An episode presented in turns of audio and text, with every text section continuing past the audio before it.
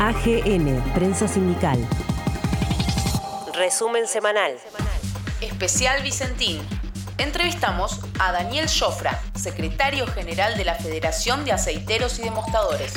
Eh, no sabemos por qué se tomó una decisión contraria a la que a la que resolvieron el 8 de junio.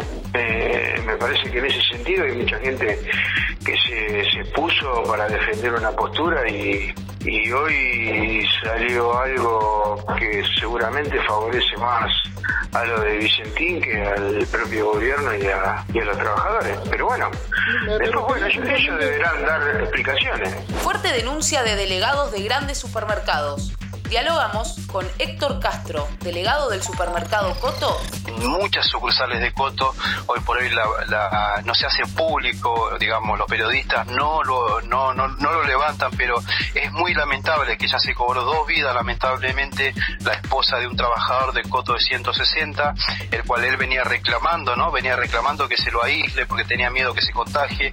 Desgraciadamente se contagió, contagió a su familia, se fueron a internar los dos, ella no pudo atravesar el cuadro que, que- surgió a través de esta enfermedad y él ayer o antes de ayer, ayer o antes de ayer ya le estaban dando el alta. Y precisamente ese mismo día que le daban de alta, un compañero de la sucursal de Quilmes también fallecía, ¿no? A causa de esta enfermedad.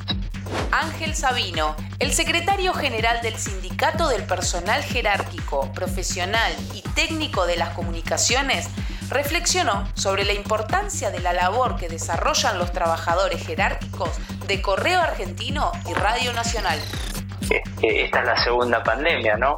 La primera la tuvimos cuatro años en el gobierno anterior, donde ya ha dejado las consecuencias y las secuelas y bueno, lamentablemente este gobierno a los tres meses de andar, cuatro meses, tres meses de andar, este, le cae la otra pandemia mundial, con lo cual este, va a estar complicado, va a estar complicado.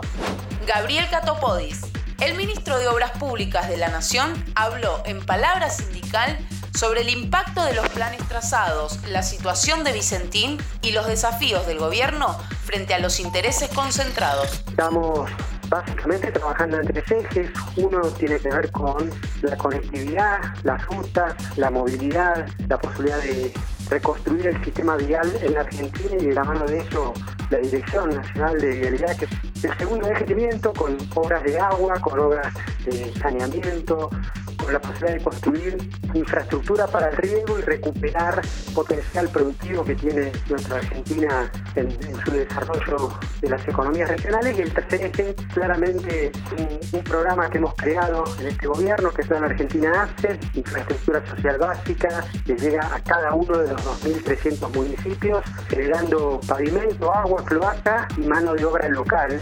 Docentes valoran la recuperación de la paritaria nacional. Hablamos con Fabián Feldman, secretario general de la Confederación de Educadores Argentinos.